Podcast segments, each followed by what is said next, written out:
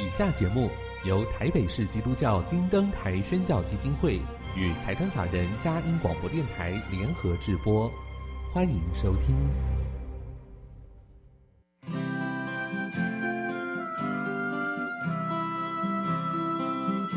在现代紧凑的生活节奏里，以爱建立和谐的家庭生活，以喜乐专业的态度投入服务。一起营造你我的美丽人生，成为一个快乐又丰富的译文生活家。译文生活家，本节目是由林森南路礼拜堂社团法人中华民国合家欢协会、佳音广播电台联合制作，欧灵静主持。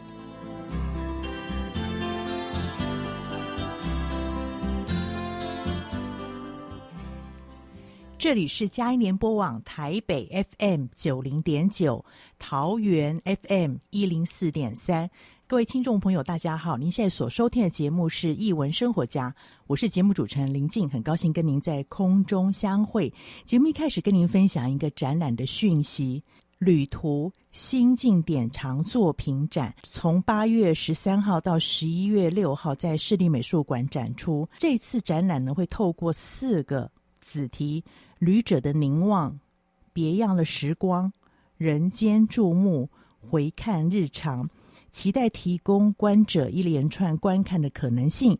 在展场，你可以享受对单件作品的欣赏，也能够发现作品之间的对话，他们的趣味。再次推荐给您，旅途心境典藏作品展，从八月十三号到十一月六号，在市立美术馆一楼展出。今天又到了我们空中藏书阁好书分享的时间，优质的好书要推荐给您，是什么样的好书呢？音乐过后开始我们的访问。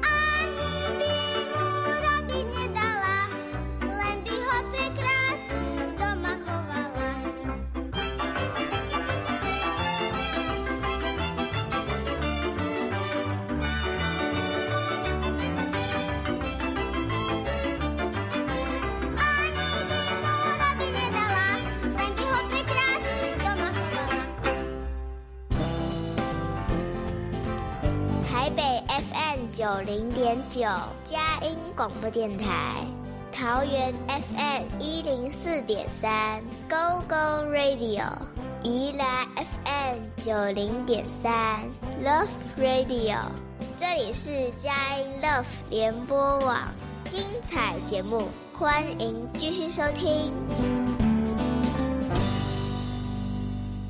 欢迎回到一文生活家，我是节目主持人林静，很高兴跟听众朋友在空中相会。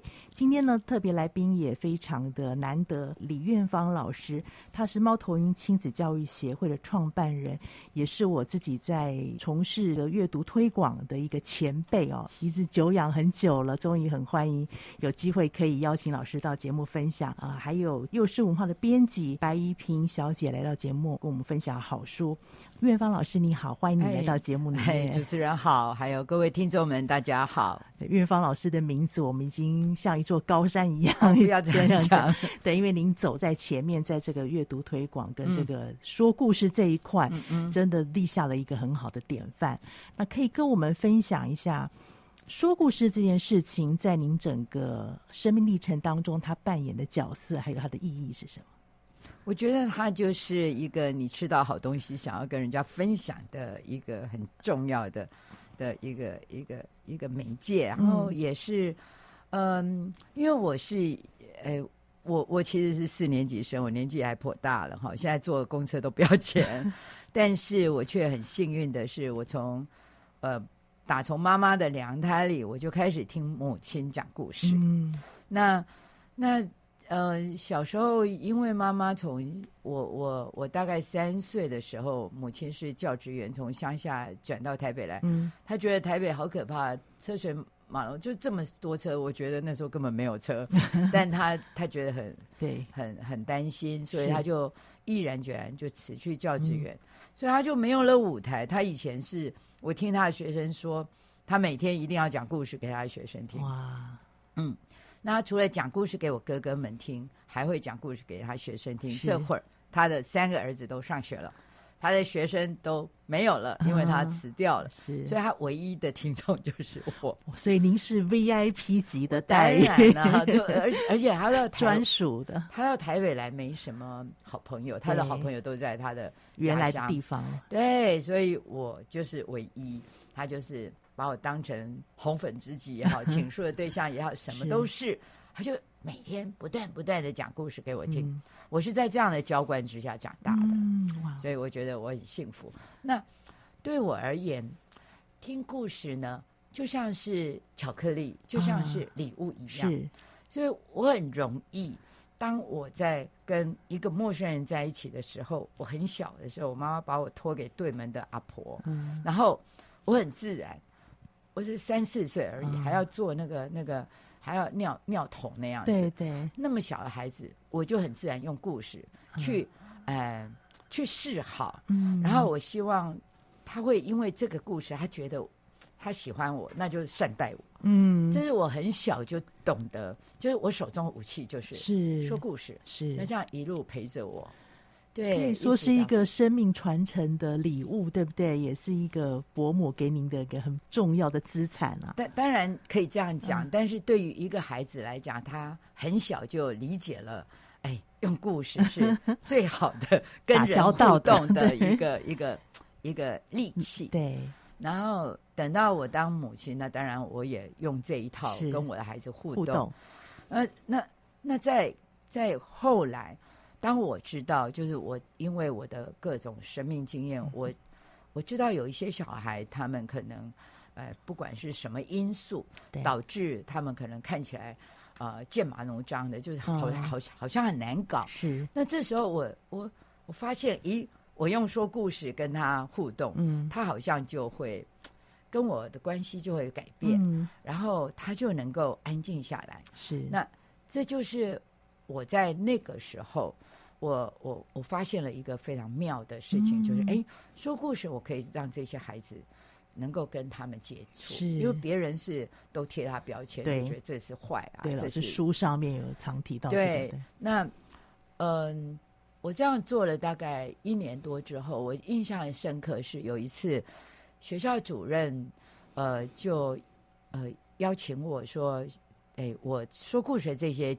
这些老师不是家长哦，嗯、这些老师，呃，发现孩子有有变化，对，想跟我吃个便当午餐。嗯，那那一个那个午餐对我的影响很大，嗯、因为我我我只是想要跟这些孩子，就是给他们一些呃好东西，就是好像我吃到巧克力，我就想分给我的好朋友，对，是。就是只是这样，没有想到对他的生活、对他的学习、嗯、对他的。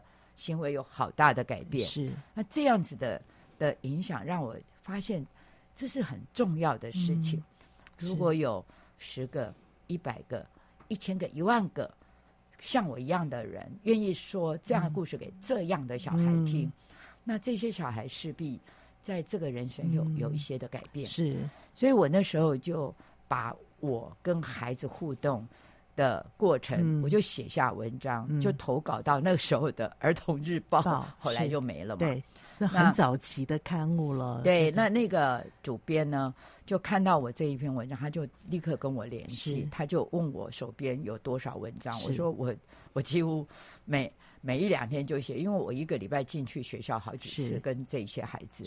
然后他就跟我说：“那我跟你设个专栏，嗯、然后请你就这样子固定这样子。”对对对，我就这样子固定，就写到《儿童日报》关门。是，对。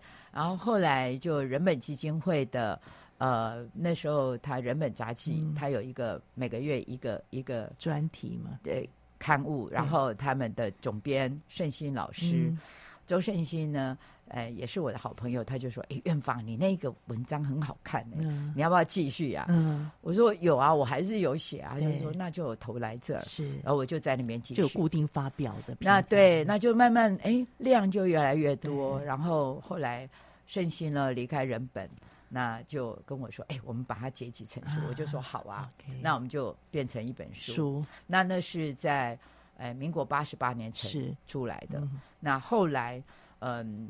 因为已经十年版版权到了，对。那个出版社，他们也不想再出这类型的书，那我就丢着。因为我八十九年就成立了协会，嗯，哦，成立这个协会，我我就忙乎乎的，嗯，呃，一直在推展阅读啊，帮协会找资源啊，嗯、去募款啊，因为协会微微欲坠，嗯、那那过了好久。就我也没无心再去处理这本书，再让它问世。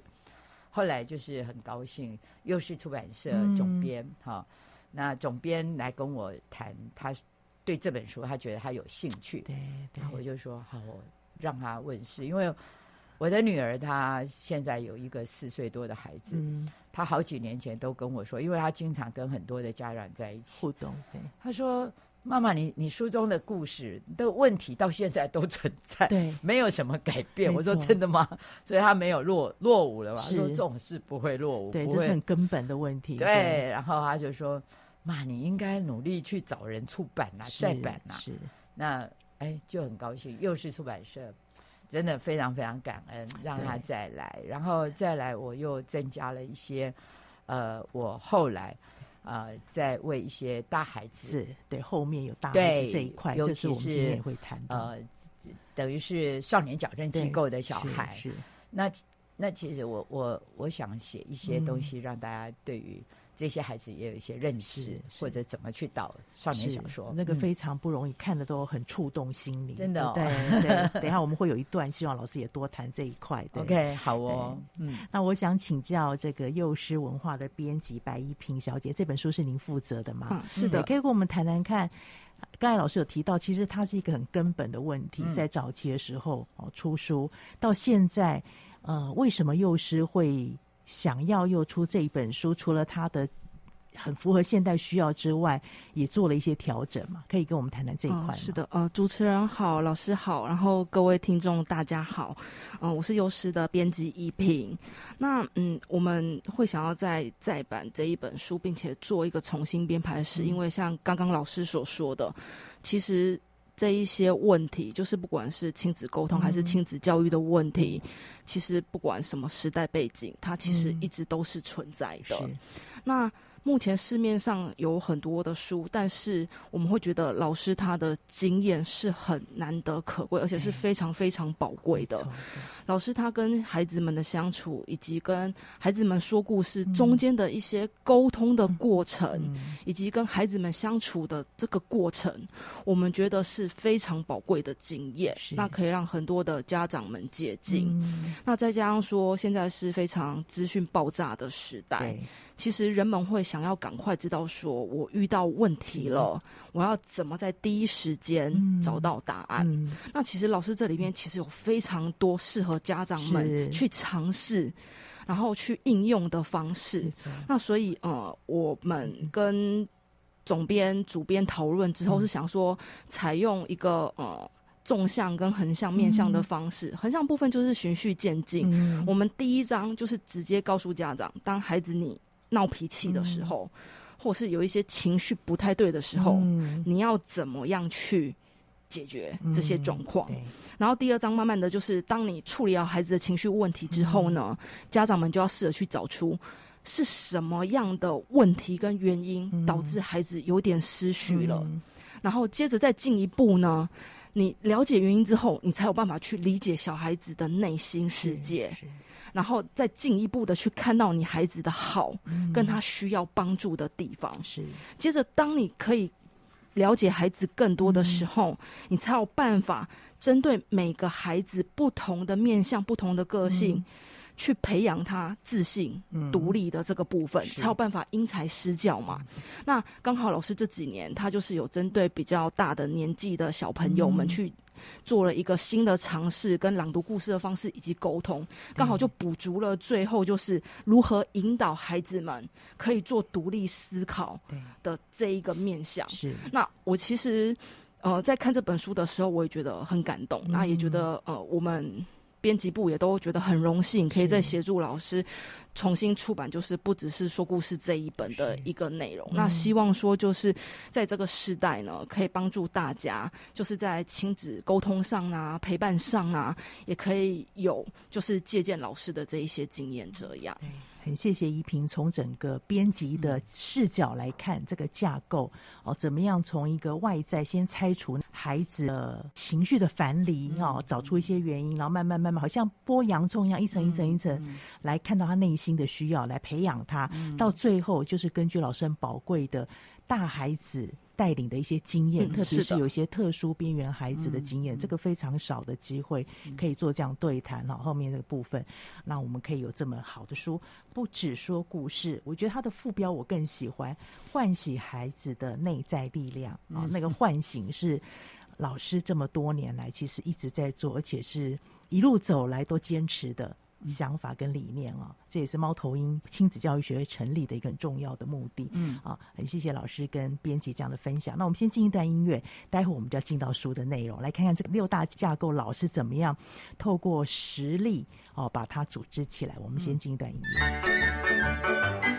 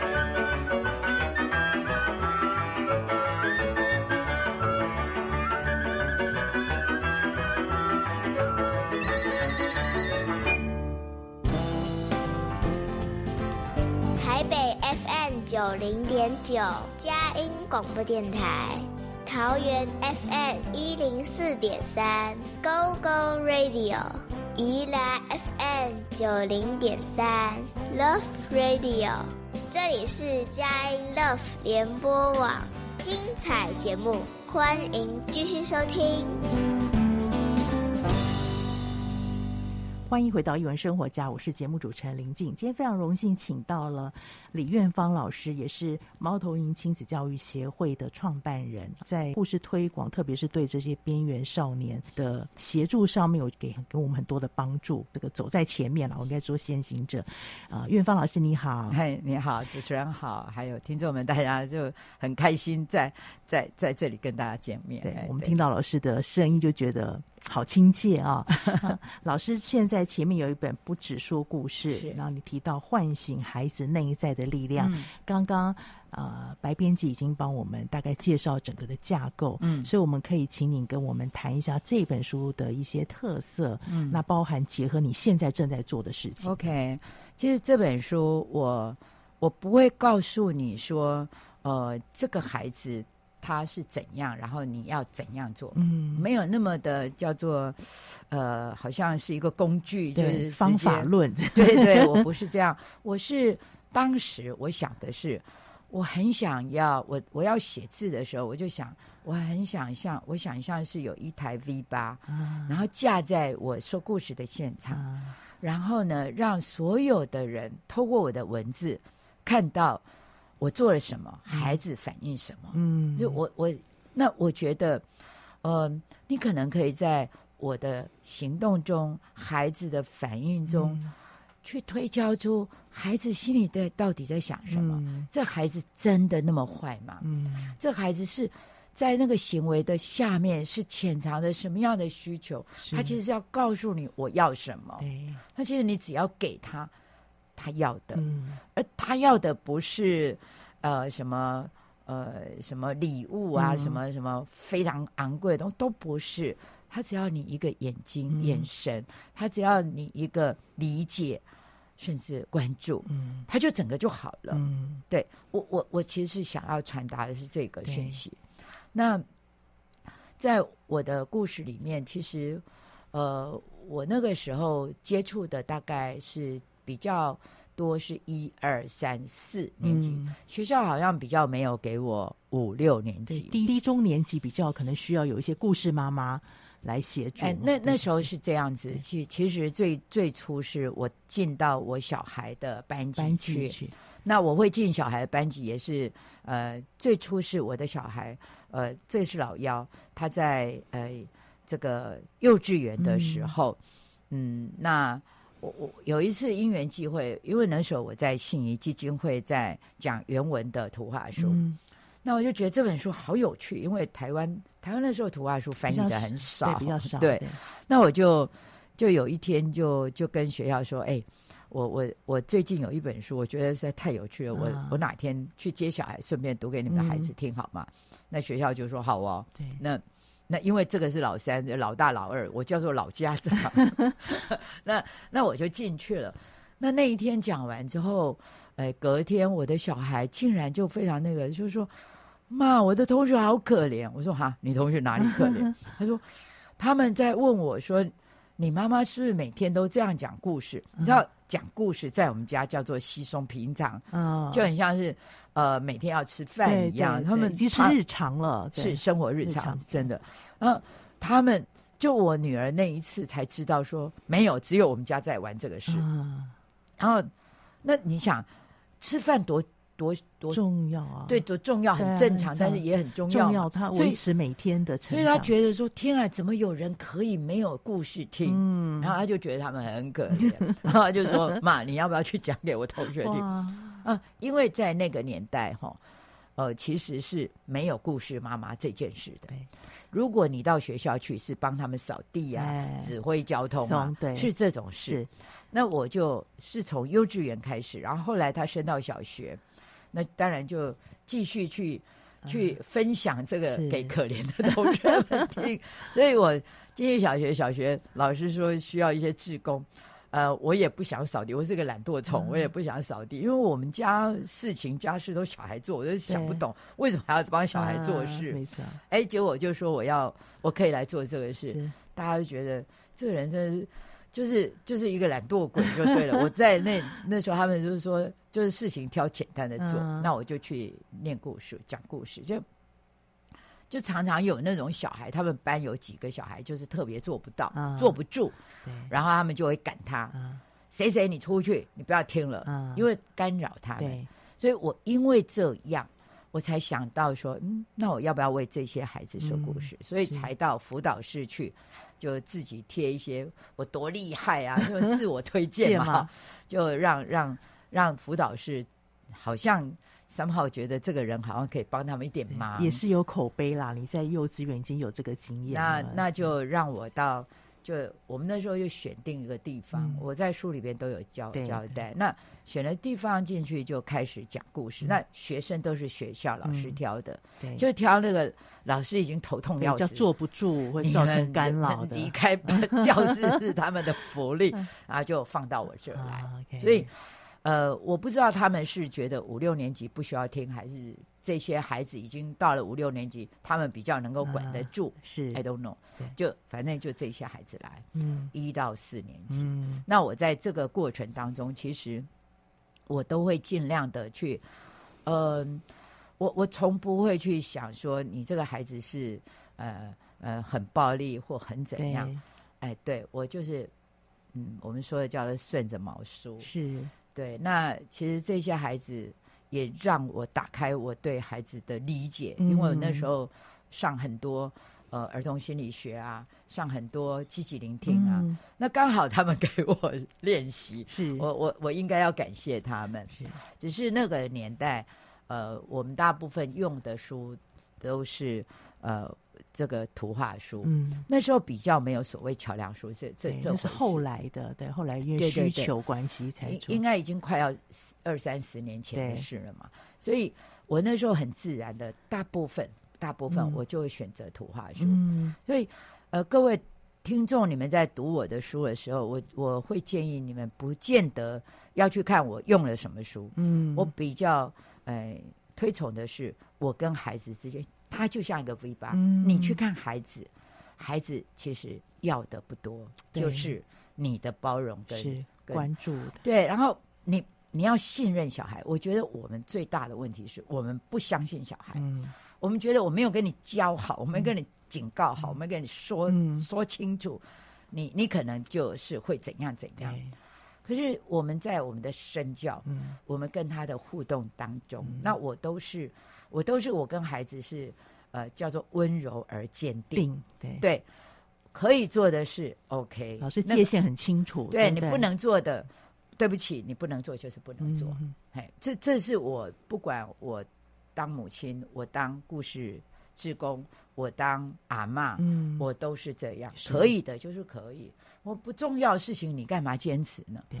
对，可是重要的事情，你不能让他越那个那个。界限，对。你一旦给他越一次界限，以后就没没完没了。错。这是我跟孩子互动的嗯。状况。是。所以我我希望大家用另外一个心情去嗯。看这本书，是。你就会看到，也许你会看到能够帮助你的事。没错，嗯。对，我觉得有点像是一个教学现场的一个观摩，嗯对不对？嗯。在旁边看着老师跟孩子的互动，嗯会触动你，因为每个人遇到的状况不一样，孩子的。特性也不一样所以你可以在中看到老师跟孩子互动当中那个方法。嗯，我觉得是透过你自己实际上看着老师对待孩子，还有那个态度，嗯。得到一些帮助。对对对。特别老师这边也提到很多，其实都是我们儿童教育当中很重要的一些观念。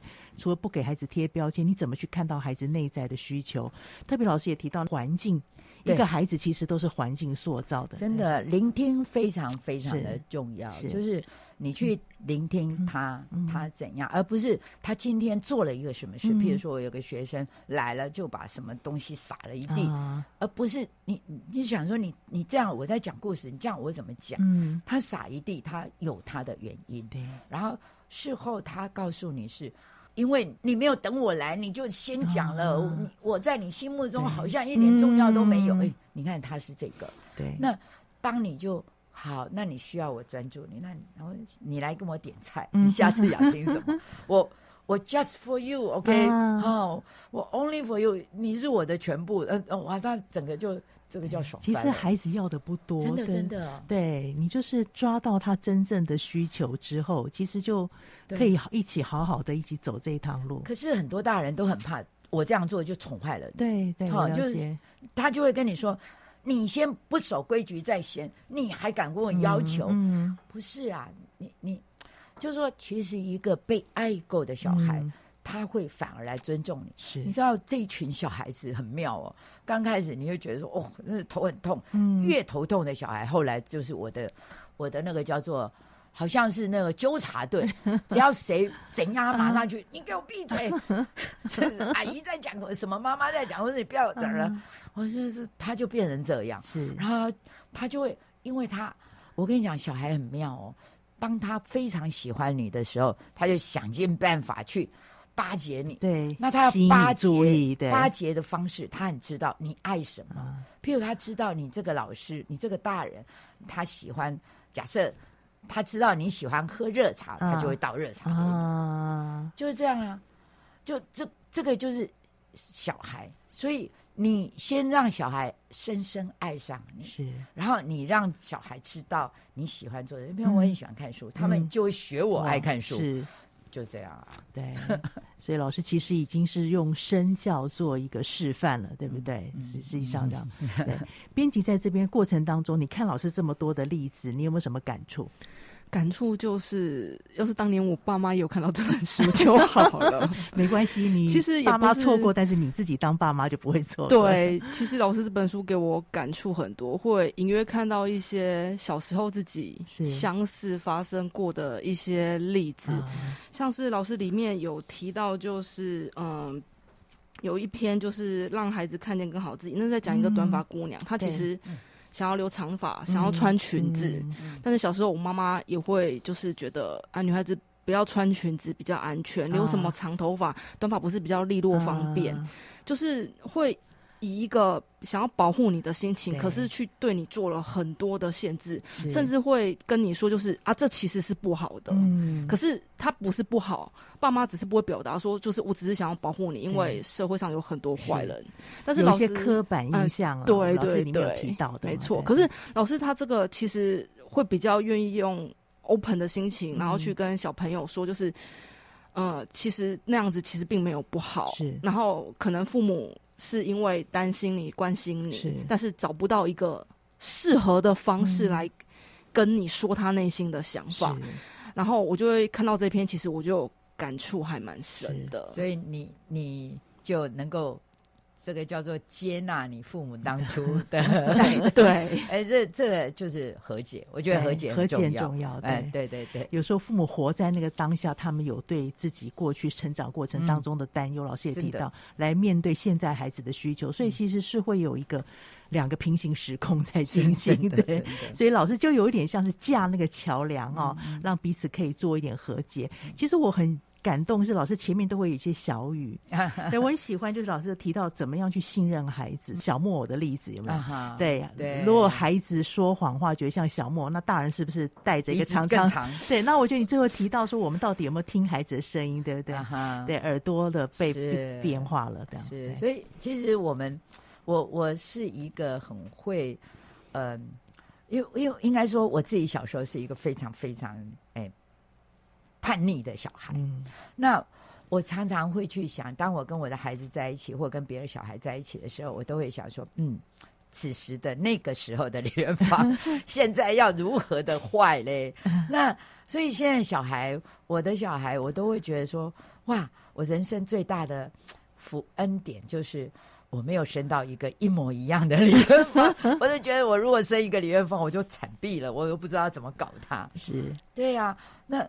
既然我用我去想他们，我我就觉得很多事情我都可以放得很开。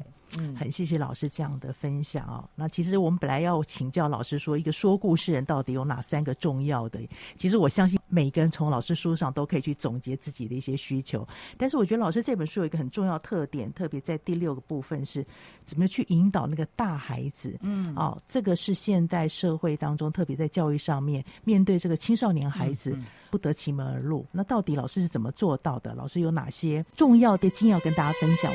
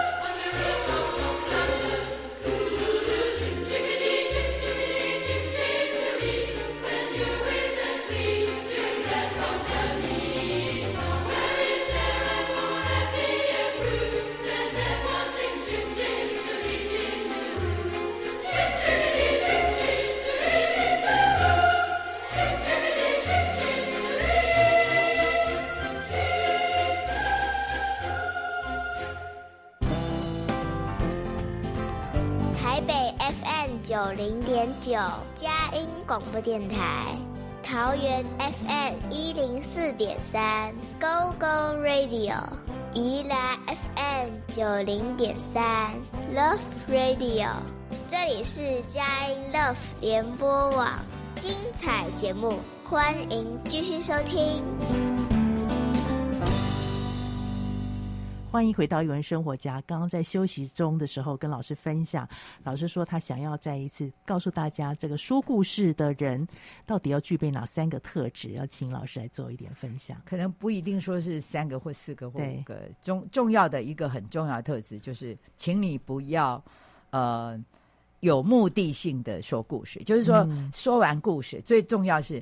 呃，因为这个小孩，譬如说他昨天偷人家钱，你就赶快去拿那个华盛顿 看那种，好，然后你就跟他说，然后说完之后就，所以呢，就怎样怎样怎样。啊、我我我要告诉你，所有的小孩都非常的聪明，嗯、他绝对能够洞悉你的，嗯、你的轨迹，孩子是很敏感。你今天如果为了要他从 A 点到 B 点而去选一个故事说给他听。嗯他就以后他就只要我真的见过那种小孩，嗯、只要你要说故事，他就说我不要听，嗯，因为你的故事就是要教训我啊，嗯、我干嘛听你教训？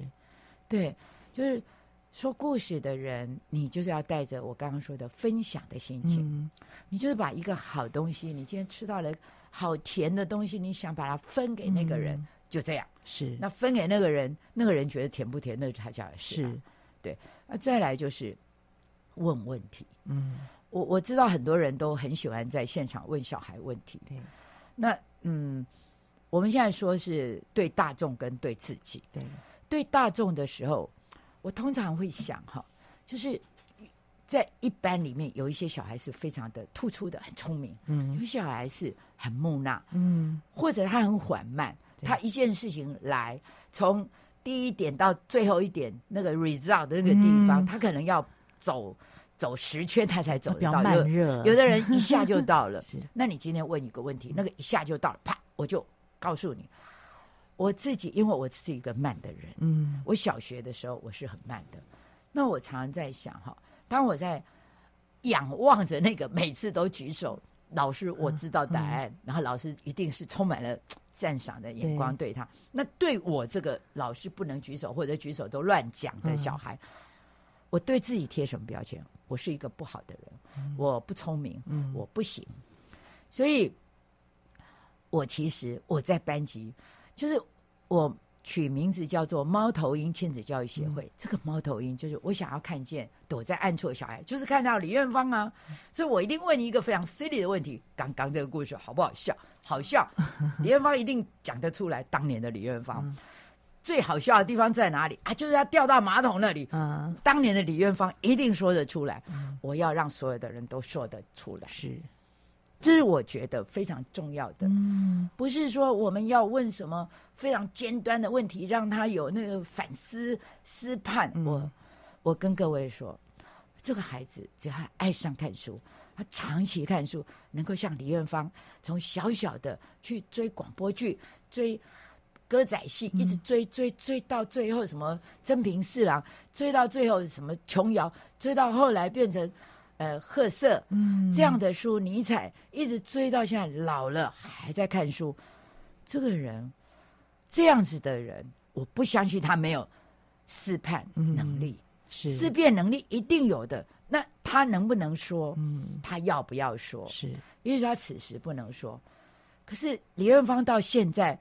六十六七岁，我还在写文字。是，我能写文字，我难道没有思辨能力吗？嗯、所以我我不觉得我要急着去挖你这个小孩，嗯、我要审判你，我要、嗯、我要去去审核你有没有能力。马上看绩效了，有时候会这样。因为你要说出来，我才知道你有没有。然后我就觉得我很爽，哇！我就跟我同伴说，你知道我的学生怎样怎样怎样吗？嗯、就我觉得这个，我我觉得。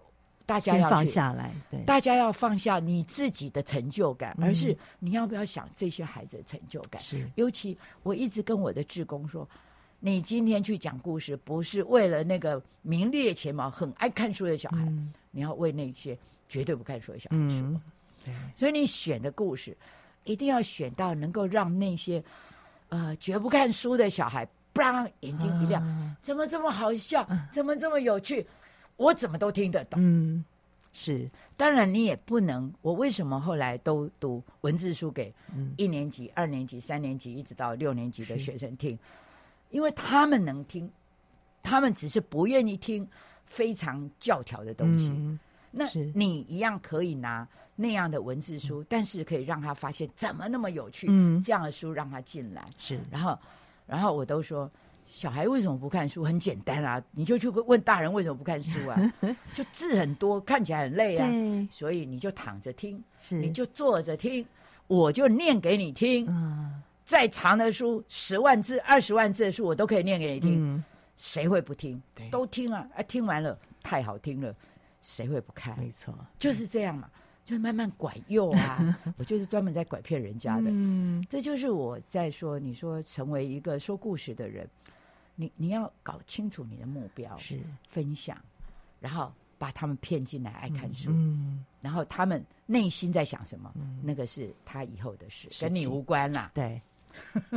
那个算是一个礼物送给他，对不对？让他自己去咀嚼，然后在合适的时候，他自己会长出他该有的样子。对他，你送他杯子，他要拿来喝，还是拿来插花？那他家的事。你还一天到晚去跟他说，你到底该干嘛？人家觉得你很烦呢、老师刚才讲到那个拐骗哈，这边我们很重要一个就是，有时候大孩子，嗯，特别是边缘的青年，他们没有这种阅读习惯，有生命当中有一些很辛苦的经历的孩子。嗯其实老师也做了好多这一块事情，对，对不对？对特别在猫头鹰亲子教育协会，针、嗯、对这些孩子有一些帮助，可以跟我们分享这个。对我到我大概在嗯二零零二年的时候进去少年观护所，嗯，那我我永远记得那时候非常有趣的是，因为那个时候哎，对于。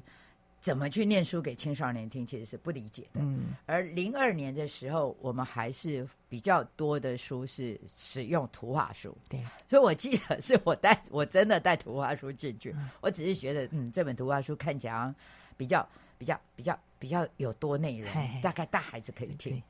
结果我大概进去了，我们是每周嘛，哈、嗯，按、啊、每周进去，每周进去，大概去了两次还是三次？Anyway，大概。大概一个月以内，就我去已经去了几次了。嗯、就有一天，我就问他们说：“哎，你们觉得啊，哈，我我我来读这个书，你们觉得喜欢吗？”嗯、然后他们他们就嘿嘿笑一下，然后就说：“要说真的还是说假？” 我说：“当然说真话。真”他说：“哎，那个基本上哈是幼稚园在看。”哎，不错。他说：“我们都年年纪这么大了哈，哎。”没关系啊，那你要说你就说吧，啊、就是你要说，我还是给你给你脸嘛，会捧你的场，啊、但是还赏脸了，哎，他赏我脸啊，但是 but 他不是我的菜，对对对哦，我那一天听了，我想，哇塞，真的哎，他真赏我脸啊！啊我想想，我青少年大概也不要听这种，我回来就非常着急。我记得那一天，我就打电话去给我好多的出版社。啊然后那时候呢，或者我一些在做这些推荐书的好朋友，朋友然后大家就跟我给我意见。建议。然后那时候我觉得最棒的两本书，一本就是幼师的《什么样的爱》，啊、那在讲一个呃未婚少女，然后怀孕啊什么什么的故事。哎，我觉得哎，那那你你想在呃零二年，二零零二年，早期蛮早蛮早了哈，就已经快要二十年了哈。那那时候，呃，其实这种里面还有一些暧昧的那种男男男女情谊的那个关系，身体接触，哦，那个念进去，他们眼睛倍儿的亮哈。哦、然后另外一本书就是那个呃那个什么，呃小鲁的嗑药嗑药哦，那本书我进去读，他们也是非常的刺激。是，那还有一本是对对对，还有玉山社的，呃。呃，蓝色的湖水今天是绿的，对，那也是在讲一个未婚少女的故事。嗯、故事对，那这一些其实我带进去，孩子都觉得哇，好棒。对，我觉得很符合他们这一段期间青少年成长到会碰到的一些纠结。对对，怎么去面对？对他们都说有越黄色的故事，我们越爱。后来他们会跟我点菜，对啊，他们问我点菜，我常常是，譬如说他们点什么样的菜，我都会跟他们说。啊，这本书哦，比如说，我觉得那本书就写的非常的不是很 OK。对我说这本书哈、哦，我跟你们讲，你们都知道，而且你们也一定会喜欢看，那就等你们出来。说你们都会出来啊，你们自己去自己看，自己去图书馆，自己去书店买哦。对那我现在介绍的都是哦在书店上，你打死不会去看。嗯可是你看，我现在念给你们听，你们不是很喜欢吗？对不对？这就是我进来的功用。嗯 我通常都是这样跟他们说。那我在呃，因为我带的书就是小说嘛，对，所以哈不拉东就是十几万字，没错，那么厚的一本书，我怎么可能进去一下子就读完？嗯。那他们在少管所其实呃来来去去，他们嗯大部分正常哦，大概是三到六个月，嗯，因为他们就是在等于是成人的这个看守所，看守所，对，然后就是定验了，就是你到底是回家还是再往下，那那个时候就会改变，嗯。他们就会离开，或者有时候去开庭，他也会不会在，在，所以我都会心想，我今天来，我大概只见你一次，嗯，我用这样的方式。嗯。那既然是这样的方式，一本这么厚的小说，我要用单元剧。对，那我要跟读者们、呃听众们说的是，我不会把故事用说的给他们听，嗯。因为你用说的，他们跟文字是分离的。嗯。我其实最希望的是，让他们透过我的嘴巴，因为我曾经是盲包的，我曾经帮盲包念书。嗯，你知道盲包他他无法看字，对，那点字书是一种，那另另外一种是透过你的朗读，它就进入文字的世界。嗯。所以我知道，如果我用朗读，等于是另外一种是引领他进入文字。嗯是。我要让他知道这个文字书写的魅力的，魅力也好，强度也也好好，它的展现的方式嗯。也好，而这样子的的朗读，就能够如果 touch 到他的心，嗯。他就会想说：“我来翻来看看。自己来读，对。对我来读读看，嗯因为我已经知道他是这样写是。的，对，所以我会朗读其中的某一个片段，嗯，而不会很长，是，因为他们专注力很低。，对，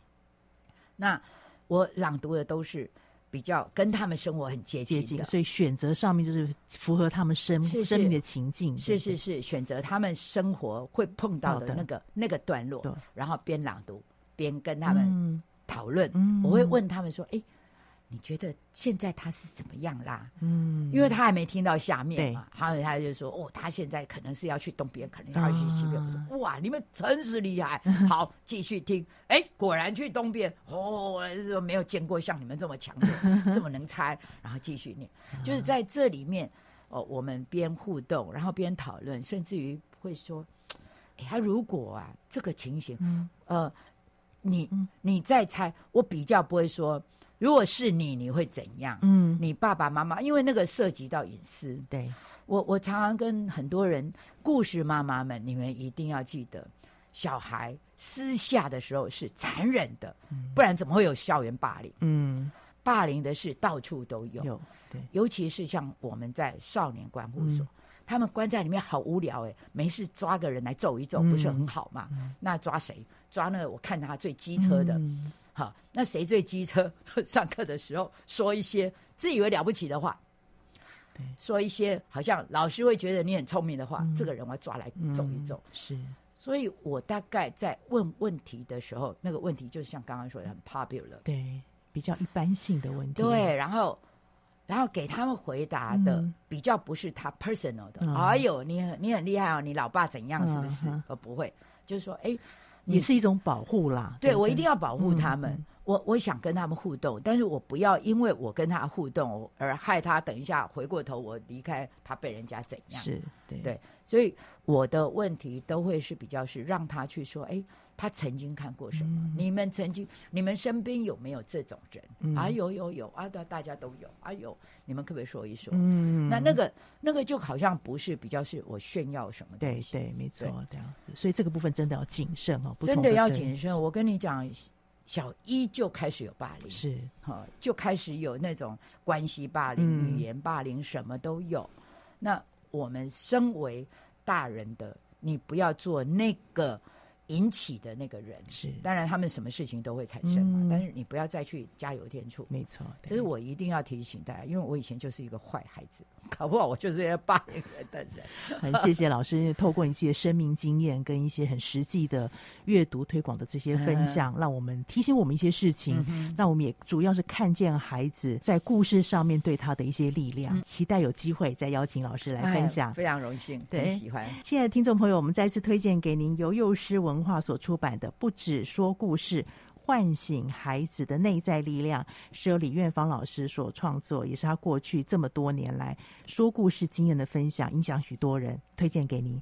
那也谢谢你今天收听我们首播在电台，过几天之后，你可以在我们佳音联播网的下载区点选“译文生活家”，今天所有访谈连接都在这上面，或者是隔几天 Podcast 上面也有我们这些连接，可以分享给您中南部或者海内外的朋友，让他们一起来享受阅读的乐趣。更重要是让他们知道故事是有影响力的。谢谢你今天收听，欢迎。下周同一时间再会。